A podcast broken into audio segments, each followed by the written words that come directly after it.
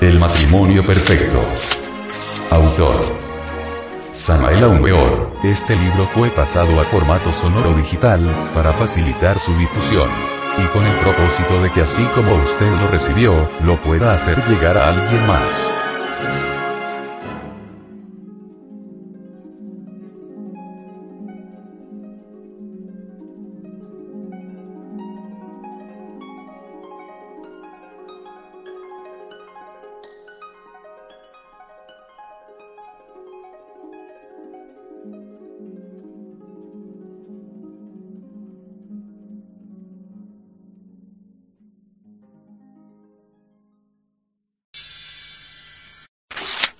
Capítulo séptimo.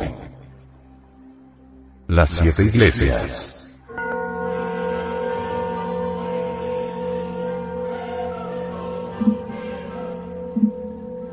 El hombre es un trío de cuerpo, alma y espíritu. Entre el espíritu y el cuerpo existe un mediador. Este es el alma. Los gnósticos sabemos que el alma está vestida con un traje maravilloso. Ese es el cuerpo astral. Ya sabemos, por nuestros estudios gnósticos, que el astral es un doble organismo dotado de maravillosos sentidos internos. Los grandes clarividentes nos hablan de los siete chakras y el señor Leadbeater los describe con lujo de detalles. Estos chakras son realmente los sentidos del cuerpo astral. Dichos centros magnéticos se encuentran en íntima correlación con las glándulas de secreción interna. En el laboratorio del organismo humano existen siete ingredientes sometidos a un triple control nervioso.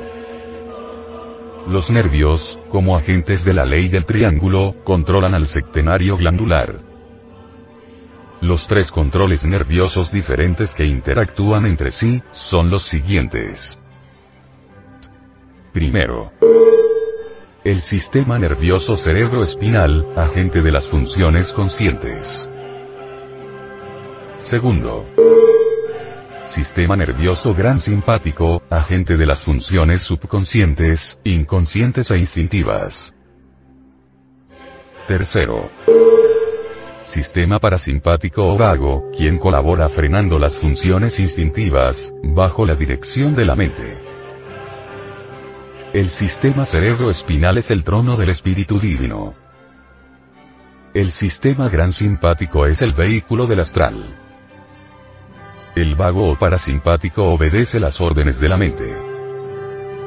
Tres rayos y siete centros magnéticos son la base para cualquier cosmos, tanto en lo infinitamente grande como en lo infinitamente pequeño.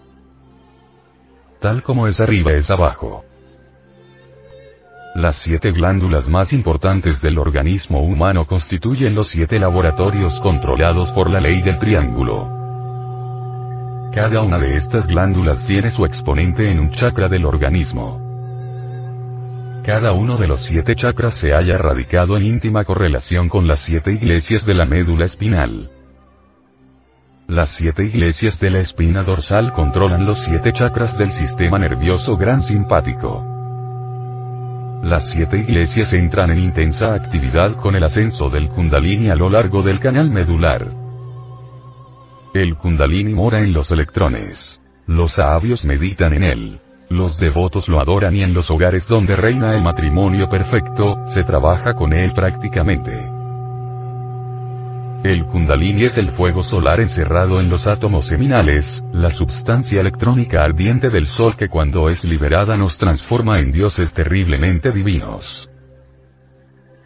Los fuegos del corazón controlan el ascenso del kundalini por el canal medular. El kundalini se desarrolla, evoluciona y progresa de acuerdo con los méritos del corazón. El kundalini es la energía primordial encerrada en la iglesia de Efeso. Esta iglesia se encuentra dos dedos sobre el ano, y dos dedos debajo de los órganos genitales. La divina serpiente de fuego dormita dentro de su iglesia enroscada tres veces y media.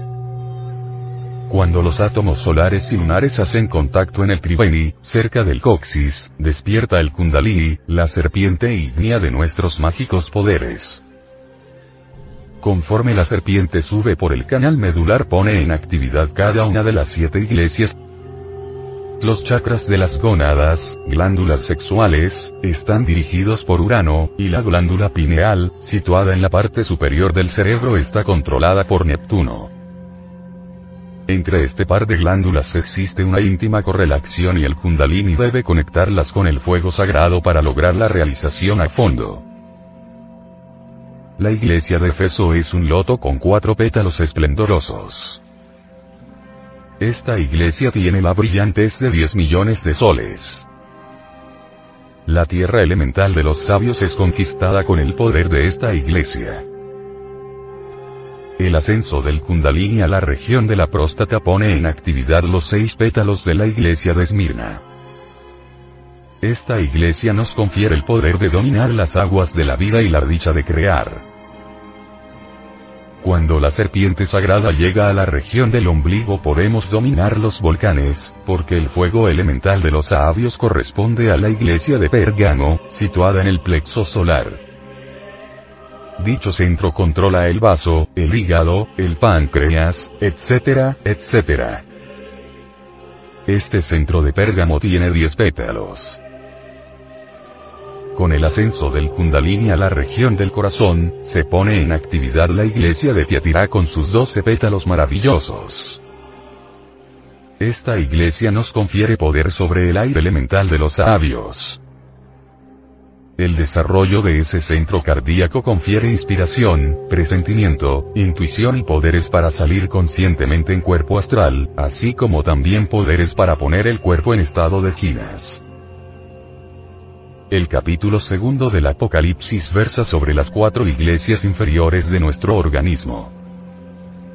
Estos son cuatro centros conocidos como el fundamental o básico, el prostático, el umbilical y el cardíaco. Ahora estudiaremos los tres centros magnéticos superiores mencionados por el Apocalipsis en el tercer capítulo. Estas tres iglesias superiores son la iglesia de Sardis, la de Filadelfia y, por último, la de la Odisea. El ascenso del Kundalini a la región de la laringe creadora nos confiere el poder de oír las voces de los seres que viven en los mundos superiores. Este chakra está relacionado con el Akasa puro. Akasa es el agente del sonido. El chakra laríngeo es la iglesia de Sardis. Cuando el Kundalini abre la iglesia de Sardis, entonces florece en nuestros labios fecundos hecho verbo. El chakra laríngeo tiene 16 hermosos pétalos. El desarrollo completo de este centro acásico nos permite conservar el cuerpo vivo aún durante las noches profundas del Gran Pralaya. Es imposible la encarnación del gran verbo sin haber despertado la serpiente sagrada. Precisamente el agente del verbo es la casa. Este es para el verbo lo que los alambres conductores son para la electricidad. El verbo necesita de la casa para su manifestación. Casa es el agente del sonido, el kundalini es la casa, casa es sexual. El kundalini es sexual. El centro magnético donde vive el kundalini normalmente es absolutamente sexual, como lo está demostrando el hecho concreto del sitio donde está situado. Dos dedos sobre el ano, y cerca de dos dedos debajo de los genitales. Cuatro dedos de ancho, es el espacio donde está situado. Solo es posible despertar el kundalini y desarrollarlo totalmente con la magia sexual. Esto es lo que no les gusta a los infrasexuales. Ellos se sienten a sí mismos super trascendidos y odian mortalmente la magia sexual. En cierta ocasión, después de escuchar una conferencia que nosotros dictamos sobre la magia sexual, alguien protestó diciendo que así era como los gnósticos corrompíamos a las mujeres. Este individuo era un infrasexual protestó el hombre porque nosotros enseñamos la ciencia de la regeneración, pero en cambio no protestó contra el sexo intermedio, ni protestó contra las prostitutas, ni contra el vicio del onanismo, ni dijo que esas gentes fuesen corrompidas. Protestó contra la doctrina de la regeneración pero no contra la doctrina de la degeneración. Así son los infrasexuales. Ellos se sienten inmensamente superiores a todas las personas de sexo normal. Ellos protestan contra la regeneración pero defienden la degeneración. Los infrasexuales no pueden encarnar el verbo jamás. Ellos escupen dentro del santuario sagrado del sexo, y la ley los castiga arrojándolos al abismo para siempre. El sexo es el santuario del Espíritu Santo. Cuando el Kundalini llega a la altura del entrecejo se abre la iglesia de Filadelfia. Este es el ojo de la sabiduría. En este centro magnético mora el Padre que está en secreto. El chakra del entrecejo tiene dos pétalos fundamentales y muchísimas radiaciones esplendorosas. Este centro es el trono de la mente. Ningún verdadero clarividente dice que lo es. Ningún verdadero clarividente dice, yo vi. El clarividente iniciado dice, nosotros conceptuamos. Todo clarividente necesita iniciación. El clarividente sin iniciación está expuesto a caer en muy graves errores. El clarividente que vive contando sus visiones a todo el mundo está expuesto a perder su facultad. El clarividente hablador puede también perder el equilibrio de la mente. El clarividente debe ser callado, humilde, modesto. El clarividente debe ser como un niño. Cuando el kundalini llega a la altura de la glándula pineal se abre la iglesia de la Odisea. Esta flor de loto tiene mil pétalos resplandecientes. La glándula pineal está influenciada por Neptuno. Cuando se abre esta iglesia recibimos la polividencia, la intuición, etc. La pineal se halla relacionada íntimamente con los chakras de las gónadas o glándulas sexuales. A mayor grado de potencia sexual, mayor grado de desarrollo de la glándula pineal. A menor grado de potencia sexual, menor grado de desarrollo de la glándula pineal. Urano en los órganos sexuales y Neptuno en la glándula pineal se unen para llevarnos a la realización total. En las escuelas de regeneración, tan mortalmente odiadas por los infrasexuales, se nos enseña a trabajar prácticamente con la ciencia de Urano y Neptuno. El sendero Tao incluye tres senderos, siendo este el cuarto. Mucho se ha dicho sobre los cuatro caminos. Nosotros los gnósticos recorremos el cuarto camino a plena conciencia. Durante el acto sexual transmutamos los instintos brutales del cuerpo físico en voluntad, las emociones pasionales del astral en amor, los impulsos mentales en comprensión. Y nosotros como espíritus realizamos la gran obra. Así recorremos los cuatro caminos en la práctica. No necesitamos hacernos faquires para el primer sendero, ni monjes para el segundo, ni eruditos para el tercero. La senda del matrimonio perfecto nos permite recorrer los cuatro senderos durante el mismo acto sexual.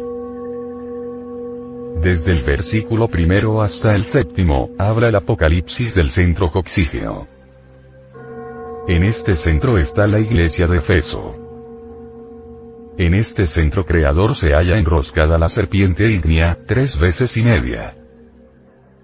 Quien la despierta y la hace subir por su médula espinal recibe la espada flamígera y entra entonces al Edén. En la serpiente se halla la redención del hombre, pero debemos estar en guardia contra la astucia de la serpiente. Se debe contemplar la fruta prohibida y aspirar su aroma, pero recordad lo que dijo el Señor Jehová. Si comieres de ese fruto moriréis. Debemos gozar la dicha del amor y adorar a la mujer. Un buen cuadro nos arroba, una bella pieza de música nos lleva al éxtasis, pero una bella mujer adorable nos da ganas de poseerla en el acto. Ella es la viva representación de Dios Madre. El acto sexual con la adorada tiene sus delicias indiscutibles. El gozo sexual es un derecho legítimo del hombre. Gozad la dicha del amor pero no derraméis el semen. No cometáis sacrilegio. No seáis fornicario. La castidad nos convierte en dioses. la fornicación nos convierte en demonios. Krumheller, dijo. Los etianos adoraban la gran luz, y decían que el sol en sus emanaciones, forma nido en nosotros y constituye la serpiente. Los nazarenos dijeron, Todos vosotros seréis dioses, al salir de Egipto y pasáis el mar rojo. Heller nos cuenta en su iglesia gnóstica que esta secta gnóstica tenía como objeto sagrado un cáliz en el cual tomaban el semen de Benjamín. Este, según Huiracocha, era una mezcla de vino y agua. Dice el gran maestro Heller que jamás faltaba sobre los altares de los nazarenos el símbolo sagrado de la serpiente sexual. Realmente, la fuerza, el poder que acompañó a Moisés fue la serpiente sobre la vara que luego se convirtió en la vara misma. La serpiente fue ciertamente la que habló a las demás serpientes y la que tentó a Eva. El sabio Iracocha en otro párrafo de su inmortal obra titulada La Iglesia Gnóstica, dice. Moisés en el desierto mostró a su pueblo la serpiente sobre la vara y les dijo que el que aprovechara esa serpiente no sería dañado durante su trayecto. Todo el poder maravilloso de Moisés residía en la serpiente sagrada del Kundalini. Moisés practicó muchísima magia sexual para levantar la serpiente sobre la vara. Moisés tuvo mujer. En la noche aterradora de los siglos pasados, los sublimes y austeros hierofantes de los grandes misterios fueron los celosos vigilantes del gran arcano, los grandes sacerdotes habían jurado silencio, y la llave del arca de la ciencia se ocultaba a los ojos del pueblo. La magia sexual solo la conocían y practicaban los grandes sacerdotes. La sabiduría de la serpiente es la base de los grandes misterios. Esta se cultivó en las escuelas de misterios de Egipto, Grecia, Roma, India, Persia, Troya, México azteca, Perú incaico, etc., etc. Krumheller nos cuenta que en el canto de Homero a Demeter, encontrado en una biblioteca rusa, se ve que todo giraba alrededor de un hecho fisiológico cósmico de gran trascendencia. En ese arcaico canto de aquel hombre Dios, que cantó a la vieja Troya y a la cólera de Aquiles, se ve claramente la magia sexual, sirviendo de piedra angular al gran templo de Eleusis. El baile al desnudo, la música deliciosa del templo, el beso que embriaga, el hechizo misterioso del acto secreto hacían de Eleusis un paraíso de dioses y diosas adorables. Entonces nadie pensaba en porquerías sino en cosas santas y sublimes. A nadie se le hubiera ocurrido profanar el templo. Las parejas sabían retirarse a tiempo para evitar el derrame del vino sagrado. En Egipto aparece Osiris, el principio masculino, frente a Isis, el eterno y adorable femenino.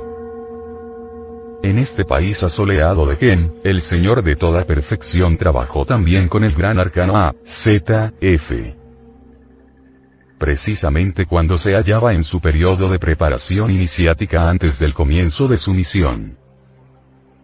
Así está escrito en las memorias de la naturaleza. En Fenicia, Hércules y Dagón se aman intensamente. En Ática, Plutón y Persepone. Pero como dice el Dr. Krumheller, ya entre ellos se habla claramente del falo y el útero. Ese es el Lingam Yoni de los misterios griegos. Los grandes sacerdotes de Egipto, viejos herederos de la sabiduría arcaica que cultivaron los atlantes, representaron al gran dios Ibis de Tot con el miembro viril en estado de erección, y cuenta Krungeler que sobre ese falo erecto de Ibis de Tot, se escribió una frase que decía, Dador de la razón. Junto a la inscripción resplandecía gloriosamente una flor de loto. Los viejos sabios del Egipto sagrado grabaron en sus muros milenarios el símbolo divino de la culebra sexual. El secreto de la magia sexual era incomunicable. Ese es el gran arcano. Aquellos infelices que divulgaban el secreto indecible, eran condenados a pena de muerte. Se les llevaba a un patio empedrado, y ante un muro milenario cubierto de pieles de cocodrilo y jeroglíficos indescifrables, se les cortaba la cabeza, se les arrancaba el corazón y sus cenizas malditas eran arrojadas a los cuatro vientos. Nos vienen ahora a la memoria, Cazotte, el gran poeta francés que murió en la guillotina durante la Revolución Francesa.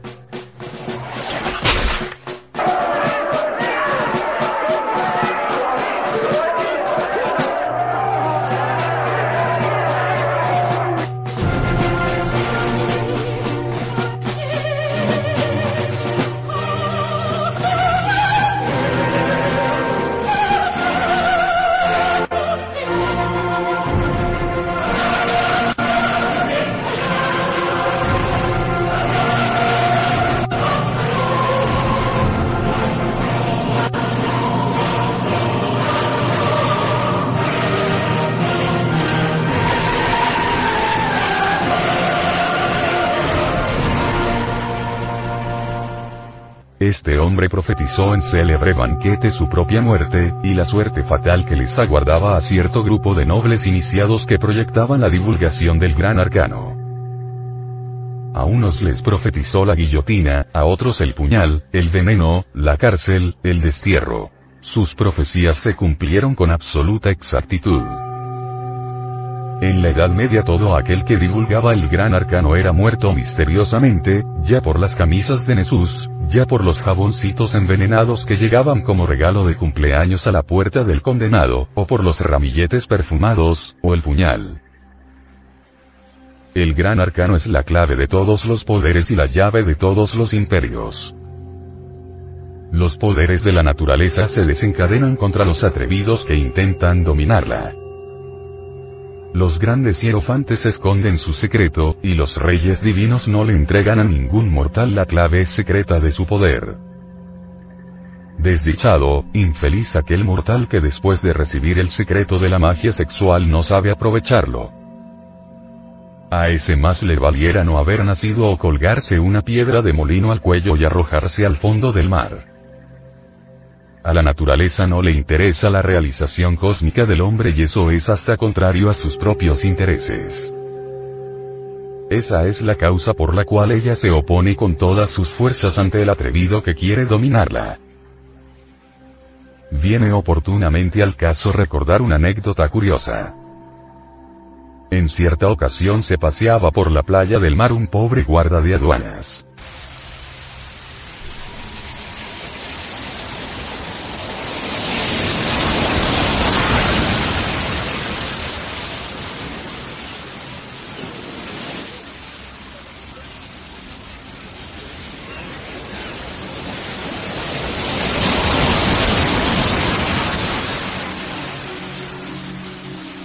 De pronto algo llamó su atención. Vio entre las arenas azotadas por las embravecidas olas del Caribe un objeto de cuero. El hombre se acercó a él y con gran sorpresa se encontró con un pequeño maletín de cuero negro. E inmediatamente se dirigió a la capitanía del puerto y entregó aquel objeto a su superior. Cumplida su misión se fue a su casa.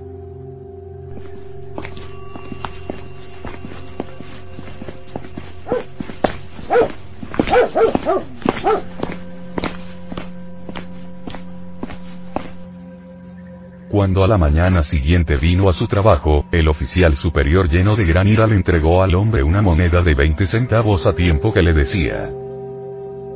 Imbécil. Esto es lo que tú mereces. Toma esta moneda para que te ahorques. Tú no mereces vivir. Cómprate con estos 20 centavos la cuerda, y cuélgate de un árbol. Vino la suerte a ti y la despreciaste. El maletín que me entregasteis tenía cerca de un millón de dólares. Vete de aquí. Fuera de aquí, imbécil. No mereces vivir. Realmente esa es la suerte fatal que le aguarda a aquellos que no saben aprovechar el preciosísimo tesoro del gran arcano. Esos no merecen vivir. Jamás en la vida se había enseñado el gran arcano de la magia sexual, y ahora lo estamos divulgando. Infelices aquellos que, después de hallar en su camino el tesoro de los reyes, lo desprecian como el guardia del ejemplo. El tesoro del gran arcano vale todavía más que la fortuna encontrada por el guarda. Despreciar esto, es realmente ser imbécil. Para despertar el kundalini se necesita la mujer. Empero, debemos advertir que el iniciado solo debe practicar magia sexual con una sola mujer. Aquellos que practican magia sexual con distintas mujeres cometen el delito de adulterio. Esos no progresan en estos estudios. Desgraciadamente existen ciertos sujetos que utilizan la magia sexual como un pretexto para seducir mujeres. Esos son los profanadores del templo. Semejante clase de hombres caen inevitablemente en la magia negra. Advertimos a las mujeres que se cuiden mucho de esos perversos personajes de la sexualidad. Existen también muchas mujeres que, con el pretexto disque de realizarse a fondo, se juntan con cualquier varón. Esas mujeres pasionales lo que quieren es saciar sus deseos carnales. El mundo es mundo siempre, desde que estamos divulgando el gran arcano han aparecido, como ya era de esperarse, los cerdos que atropellan la doctrina y mueren luego envenenados por el pan de la sabiduría. El culto de la magia sexual solo se puede practicar entre marido y mujer. Aclaramos esto para evitar seducciones y raptos canales, y santas lujurias pasionales. La fuerza sexual es una arma terrible. Los científicos no han podido dar con el origen de la electricidad.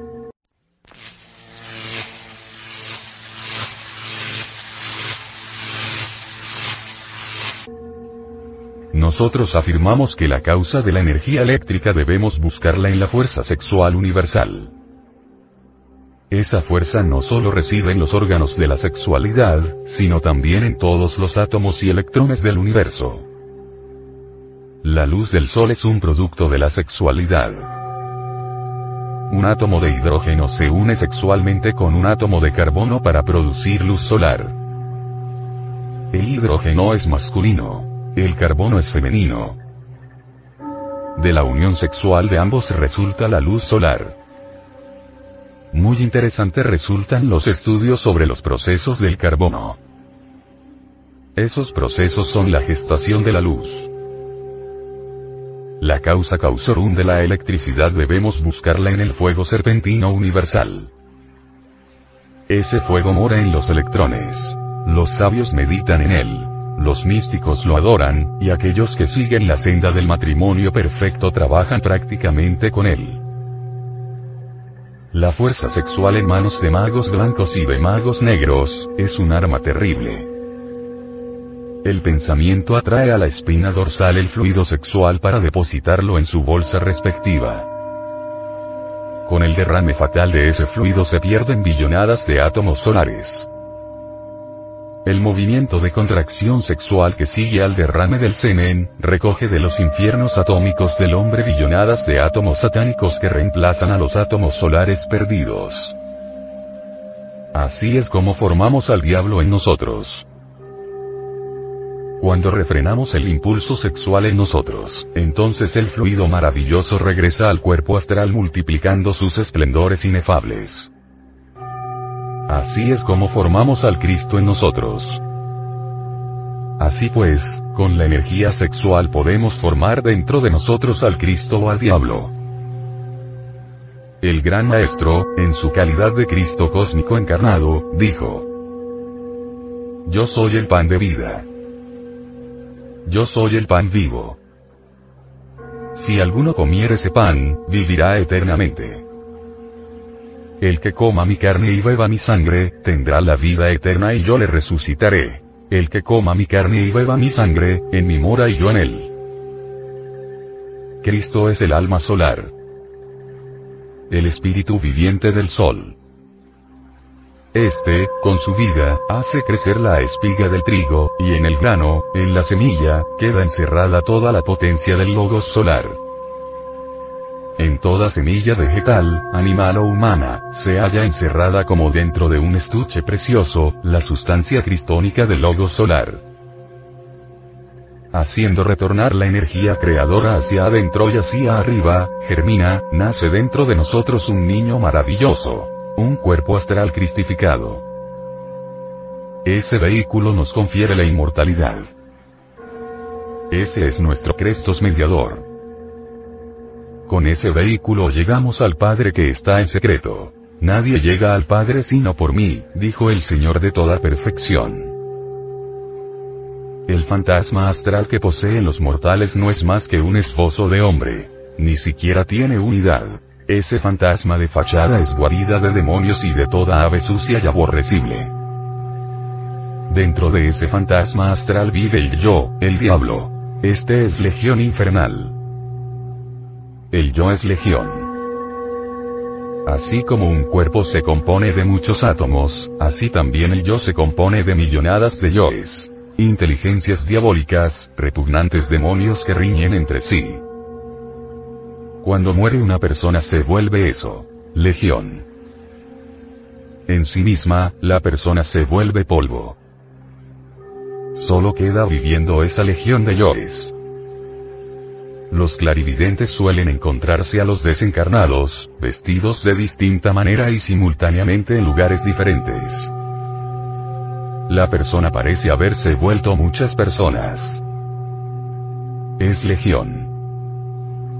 Empero, cuando hemos hecho nacer en nosotros un cuerpo astral crístico, continuamos después de la muerte viviendo en ese cuerpo sideral. Somos entonces realmente inmortales. Esa clase de personas que poseen un cuerpo astral cristificado se hallan después de la muerte con la conciencia despierta. Los desencarnados comunes y corrientes viven después de la muerte con la conciencia dormida. La muerte es realmente el regreso a la concepción fetal. La muerte es el regreso a la semilla. Todo aquel que muere regresa al nuevo vientre materno totalmente inconsciente, dormido. La gente ni siquiera tiene encarnada el alma.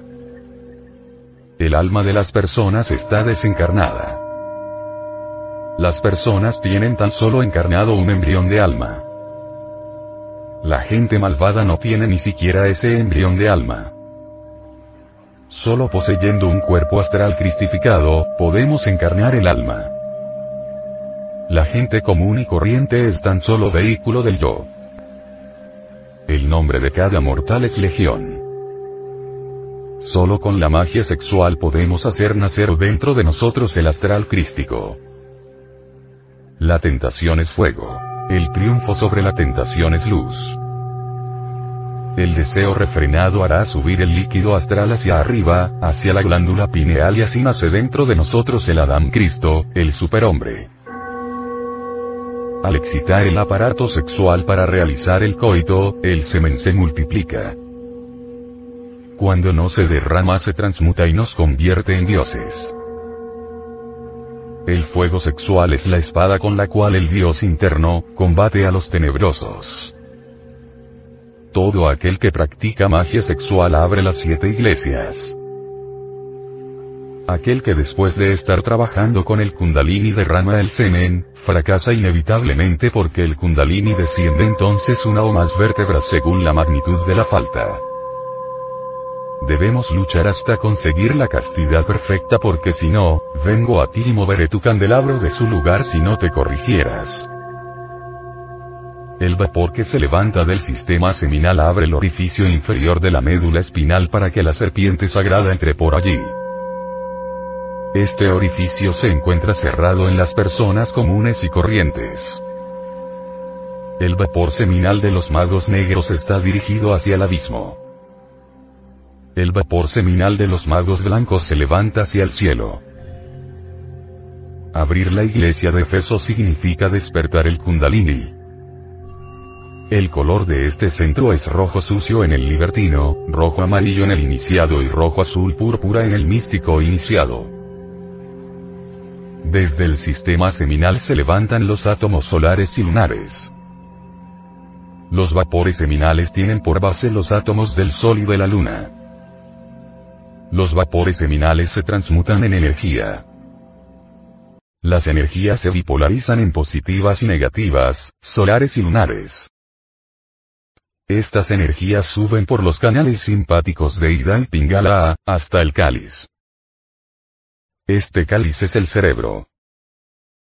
los dos canales simpáticos por donde sube el semen ya completamente convertido en energías, son los dos testigos del Apocalipsis, las dos olivas del templo, los dos candelabros que están delante del Dios de la tierra, las dos serpientes que se enroscan en la vara del caduceo de Mercurio. Cuando ellas se tocan con la cola hacen contacto los átomos solares y lunares en el coxis cerca del triveni. Entonces despierta el kundalini. La serpiente ígnea de nuestros mágicos poderes sale de la bolsa membranosa donde estaba encerrada y sube por el canal medular hasta el cáliz, cerebro. Del canal medular se desprenden ciertos hilos nerviosos, que conectan a los siete chakras, o plexos simpáticos, con la columna espinal. El fuego sagrado pone en actividad los siete centros magnéticos. El kundalini coordina la actividad de todos los siete chakras en forma maravillosa. Podríamos representar todo esto, por una vara con siete rosas fragantes y hermosas. La vara representaría la columna espinal y las siete rosas representarían a los siete chakras o centros magnéticos. Los tallos delicados de estas siete rosas de fuego ardiente son los finos hilos que los unen a la columna espinal. En el semen combaten las potencias de la luz contra las potencias de las tinieblas. El advenimiento del fuego es el acontecimiento más grandioso del matrimonio perfecto. El centro donde la serpiente se halla enroscada tiene cuatro pétalos de los cuales solo dos están en actividad. Con la iniciación, se ponen en actividad los otros dos. El chakra prostático tiene seis colores preciosísimos. Rojo, anaranjado, amarillo, verde, azul y violeta. Esta es la iglesia de Esmirna. Este centro es importantísimo para el mago. Con este centro controlamos el acto sexual. Este es el centro magnético de la magia práctica. El tercer centro es la iglesia de Pérgamo. Este es el cerebro de las emociones. Nosotros tenemos una verdadera estación inalámbrica establecida dentro del organismo humano. El centro receptor es el centro umbilical. La antena emisora es la glándula pineal.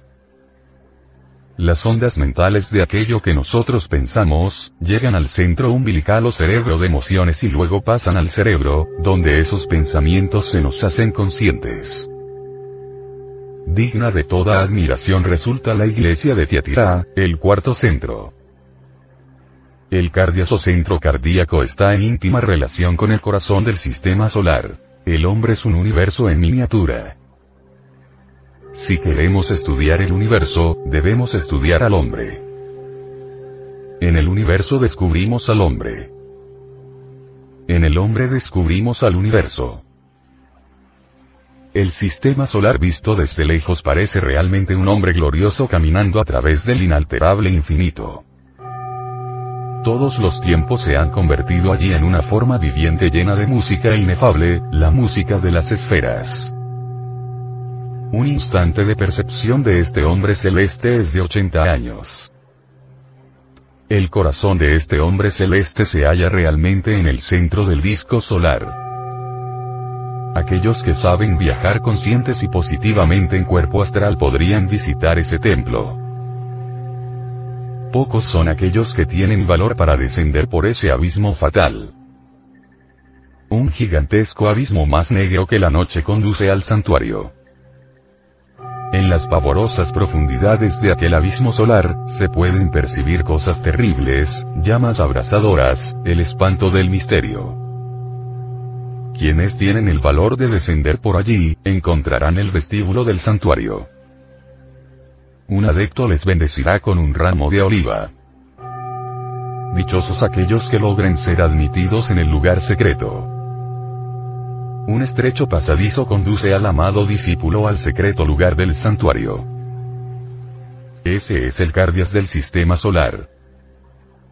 En ese lugar sagrado viven los siete santos. Ellos son los rectores de los siete rayos solares. El rayo más importante es el del kundalini fuego serpentino que centellea intensamente en la aurora. todo matrimonio perfecto debe practicar magia sexual en la aurora. El sistema solar es el cuerpo de un gran ser. Aquel es todo perfección. El corazón de ese gran ser está en el sol. El chakra de corazón tiene 12 pétalos. 6 activos y 6 inactivos. Con el fuego sagrado todos los 12 pétalos entran en actividad. Debemos actuar sobre el corazón por medio de la oración intensiva. El quinto centro es la iglesia de Sardis.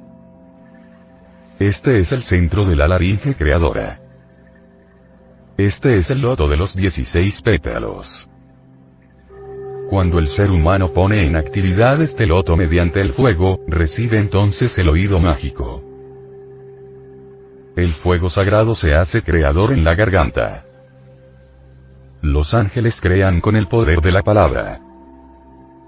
El fuego florece en los labios fecundos hecho verbo. El iniciado es capaz de crear cualquier cosa con el pensamiento, y luego materializarla con la palabra. Aquello de oír con el oído mágico no ha sido bien definido por los ocultistas, debemos advertir que quien tiene el oído mágico puede oír realmente, percibir casi físicamente, o mejor dijera, en forma semejante a la física, los sonidos internos. El oído mágico nos permite escuchar a los ángeles. Cuando la totalidad de la energía creadora sube al cerebro nos elevamos al estado angélico entonces creamos con el poder de la palabra. A esas alturas no se llega con la evolución mecánica de la naturaleza. La evolución es el movimiento de la vida universal, pero este a nadie lleva al estado angélico. A la naturaleza no le interesa el superhombre. Ella contiene todas las posibilidades pero el superhombre es hasta contrario a sus intereses creados. Las fuerzas más terribles de la naturaleza se oponen al nacimiento del superhombre. El ángel, el superhombre, es el resultado de tremenda revolución de la conciencia. Nadie está obligado a ayudar al individuo en esta revolución. Esto es cuestión muy íntima de cada cual. El problema es absolutamente sexual. Hay que desenvainar la espada y combatir contra las terribles fuerzas de la naturaleza que se oponen al nacimiento del superhombre. Cuando el fuego sagrado abre chakra frontal, la iglesia de Filadelfia con sus dos pétalos maravillosos y sus innumerables resplandores, entonces podemos ver clarividentemente. La gente está acostumbrada a vivir teorizando y a jurar cosas que jamás han visto es necesario despertar la clarividencia para ver las grandes realidades internas. El chakra frontal es el trono de la mente. Cuando el estudio y la clarividencia marchan en forma equilibrada y armoniosa, entonces entramos de hecho en el templo del saber. Muchos afirman lo que han leído, repiten luces prestadas. Esta clase de gentes creen saber pero jamás han visto lo que han leído. Están repitiendo como loros. Eso es todo. Esas gentes no saben nada. Son gentes ignorantes. Son ilustrados ignorantes. Para saber hay primero que ser. La clarividencia es el ojo del ser. El ser y el saber deben marchar equilibrados y en forma paralela. Aquellos que han leído muchísimo ocultismo se sienten sabios. Esas pobres gentes si no han visto lo que han leído, puede asegurarse que no saben absolutamente nada. Existen en el mundo videntes de todos los tipos. El verdadero clarividente nunca lo anda diciendo. Todo estudiante de ocultismo cuando tiene las primeras visiones clarividentes, tiene la tendencia a contárselo a todo el mundo. Entonces los demás se ríen de él, y como quiera que las vibraciones de las gentes son negativas, al fin el principiante termina por perder el equilibrio de la mente. La clarividencia sin la iniciación conduce a los estudiantes al error y hasta el delito de calumnia e injuria. Algunas veces hasta el homicidio. Alguien que tiene destellos de clarividencia ve por ejemplo a su mujer en el astral adulterando con un amigo suyo, y si el vidente no tiene iniciación, y si es un celoso, podría entonces asesinar a su mujer o a su amigo, aunque la infeliz sea una santa, o aunque su amigo un verdadero y leal servidor. Téngase en cuenta que en el astral el ser humano es legión, y cada yo pluralizado repite actos cometidos en vidas anteriores. Los grandes maestros de la logía blanca han sido calumniados por los videntes. Todo maestro tiene un doble exactamente semejante a él. Si el maestro predica castidad, el doble predica fornicación. Si el maestro hace buenas obras, su doble hace malas obras. Es exactamente su antítesis. Por todas esas cosas nosotros solo podemos confiar en los clarividentes que han llegado a la quinta iniciación de misterios mayores. Además téngase en cuenta que antes de la quinta iniciación de misterios mayores el ser humano no dispone de vehículos cristificados para servir de templo a su Dios interno. Ni el alma ni el Cristo pueden entrar en gentes que no tienen vehículos organizados. Quien no ha encarnado su alma no tiene existencia real. Es una legión de yoes que luchan para manifestarse a través del cuerpo del hombre. A veces actúa el yo bebo, otras el yo fumo, el yo mato, el yo robo, el yo enamoro, etcétera, etcétera. Entre esos yo existe conflicto. Por eso vemos a muchos que juran pertenecer al movimiento gnóstico y luego se arrepienten y se declaran enemigos de la gnosis. El yo que jura ser fiel a la gnosis es desplazado por otro que odia la gnosis. El yo que jura adorar a la mujer es reemplazado por otro yo que la aborrece. El yo es legión de demonios. ¿Cómo podríamos confiar en clarividentes que todavía no tienen encarnada su alma? El hombre que no ha encarnado su alma no tiene todavía responsabilidad moral. ¿Podríamos acaso confiar en demonios?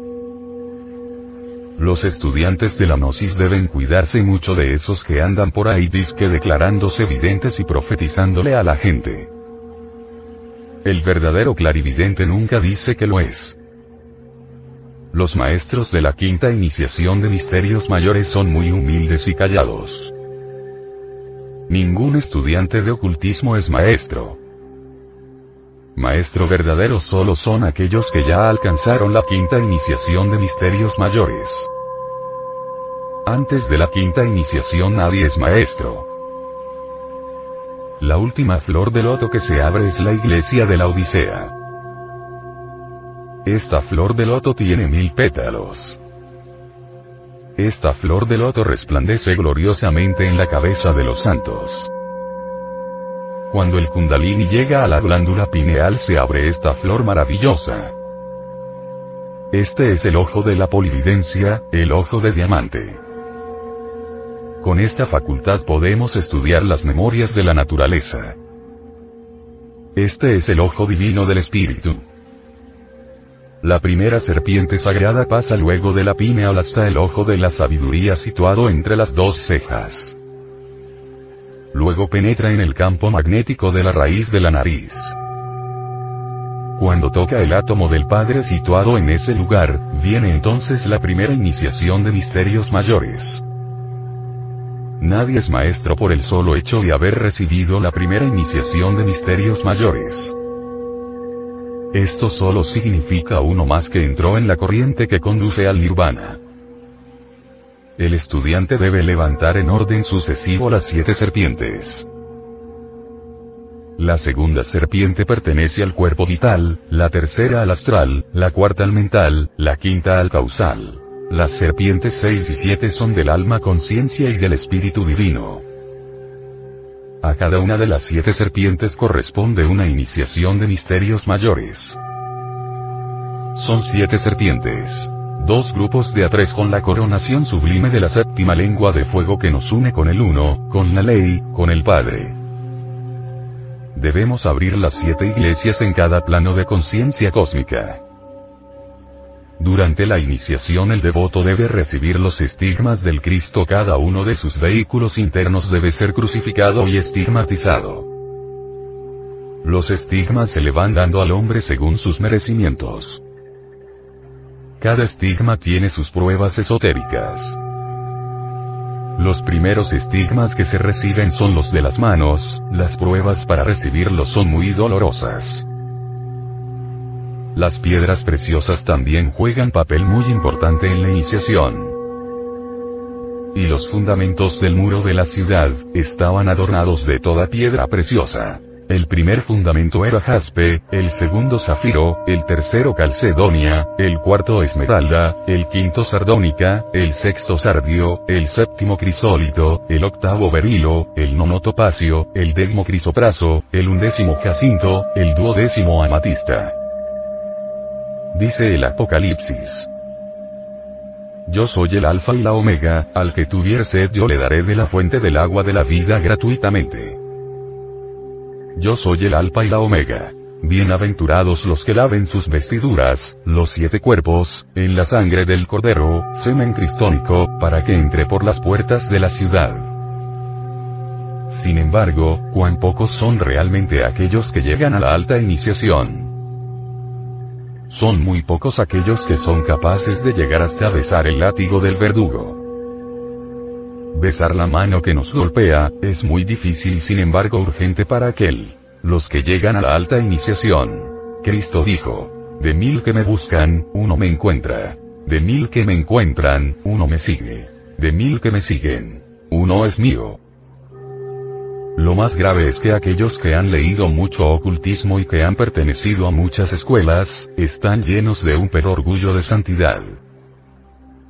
Se creen a sí mismos muy santos y sabios aunque presumen de humildad. Esos pobres hermanos están más lejos que los profanos del altar de la iniciación. Quien quiera llegar a la alta iniciación debe empezar por reconocerse a sí mismo como un perverso. Quien reconoce su maldad está en el camino de la realización. Recordad que entre el incienso de la oración, también se esconde el delito. Esto es difícil para los que han leído muchísimo. Esas gentes se sienten llenas de santidad y sabiduría. Cuando tienen destellos de clarividencia, entonces son insoportables porque se declaran maestros de sapiencia. Naturalmente, gente así son candidatos seguros para el abismo y la muerte segunda. El abismo está lleno de equivocados sinceros y de gentes de muy buenas intenciones. Cuando el iniciado ha hecho salir una parte de su fuego creador por la cabeza, arroja su corona a los pies del Cordero. San Juan habla de los 24 ancianos que arrojan sus coronas a los pies del trono del Señor. El Apocalipsis describe al jinete del capítulo 19 con una cinta en el muslo. En esa cinta está escrito con caracteres sagrados la frase, Rey de Reyes y Señor de Señores. Realmente no está el rey en la frente sino en el sexo. Rasputín, ebrio de vino, golpeaba con el falo sexual las mesas de la orgía diciendo, Este es el rey del mundo. Dichosas las parejas que se saben amar. Con el acto sexual abrimos las siete iglesias del Apocalipsis, y nos convertimos en dioses. Los siete chakras resuenan con el poderoso mantra egipcio. Fe. Win. Daco. Esta última palabra gutural. El ejercicio perfecto de las siete iglesias, el sacerdocio completo, se realiza con el cuerpo en estado de ginas. Los grandes magos saben poner el cuerpo en estado de ginas. Entonces ejercen todo el sacerdocio de las siete iglesias. Cuando Jesús caminó sobre el mar, llevaba el cuerpo en estado de ginas. En ese estado somos dioses omnipotentes. Existe en la región umbilical un chakra misterioso que utiliza el mago para sus estados de ginas. Todo mago que se halle lejos de su cuerpo físico, si utiliza el poder de ese chakra, puede rogarle a su Dios interno así. Señor mío, Dios mío, te ruego que tú me traigas mi cuerpo. El dios interno puede traerle el cuerpo físico al mago en estado de ginas, es decir, sumergido dentro del plano astral. En esos instantes gira el misterioso chakra de la ciencia Ginas. Quien quiera aprender la ciencia Ginas que estudie el libro amarillo. Allí enseñamos esa ciencia misteriosa. Las siete iglesias nos confieren poder sobre el fuego, el aire, las aguas y la tierra.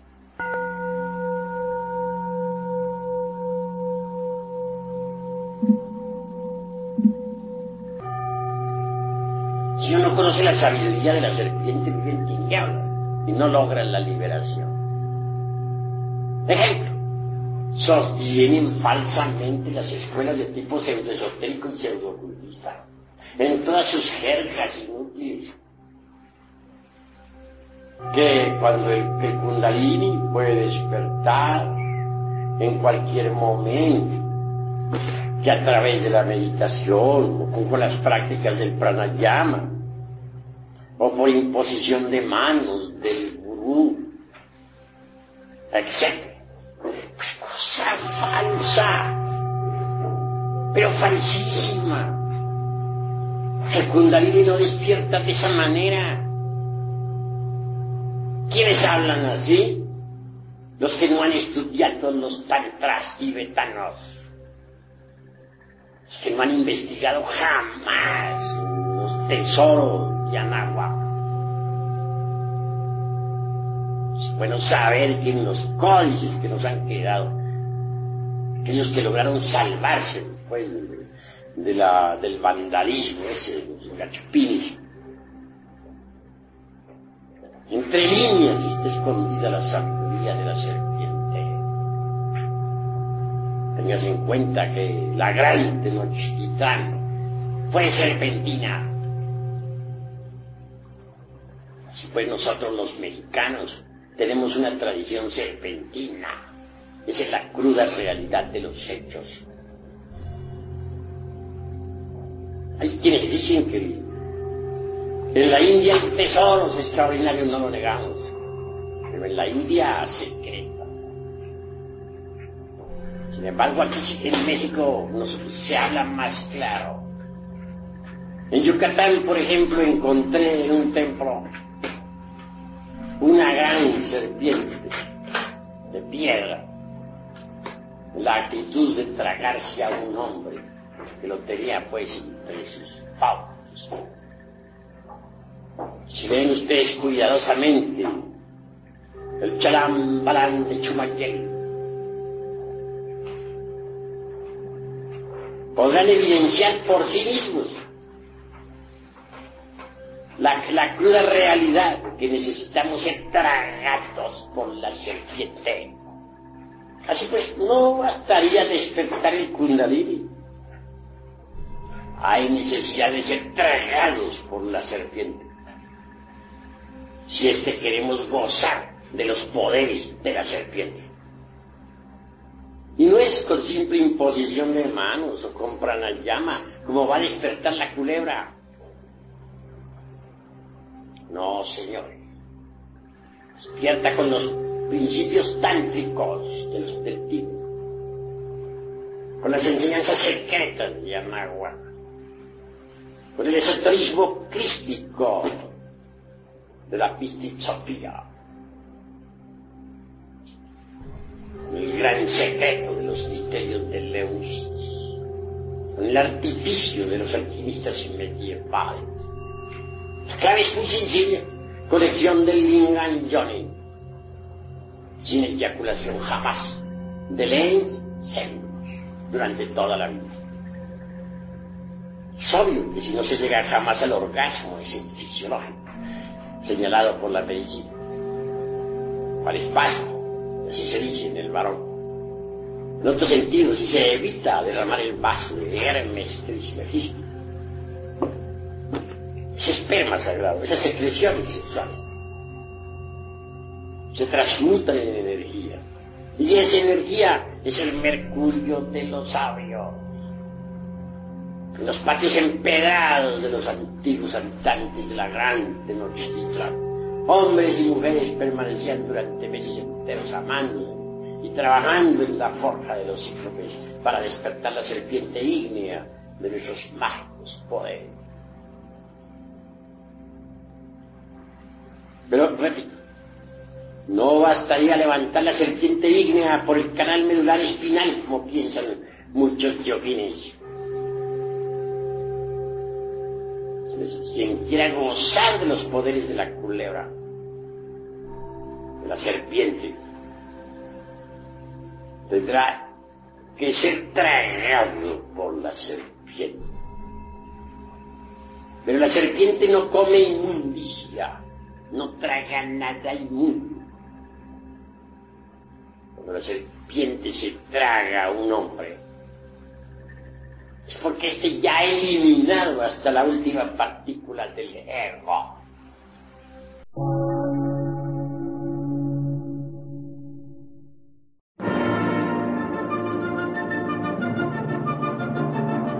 Gnóstica, transmundial. Por una nueva civilización y una nueva cultura, sobre la faz de la Tierra.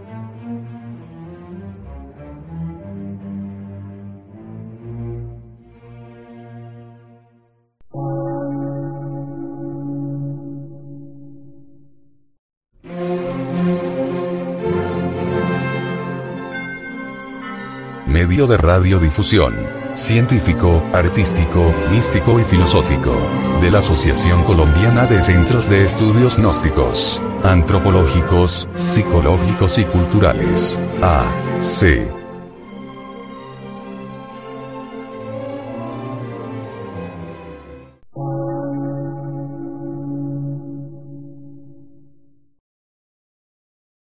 Lectura en movimiento. Difusión sin fronteras.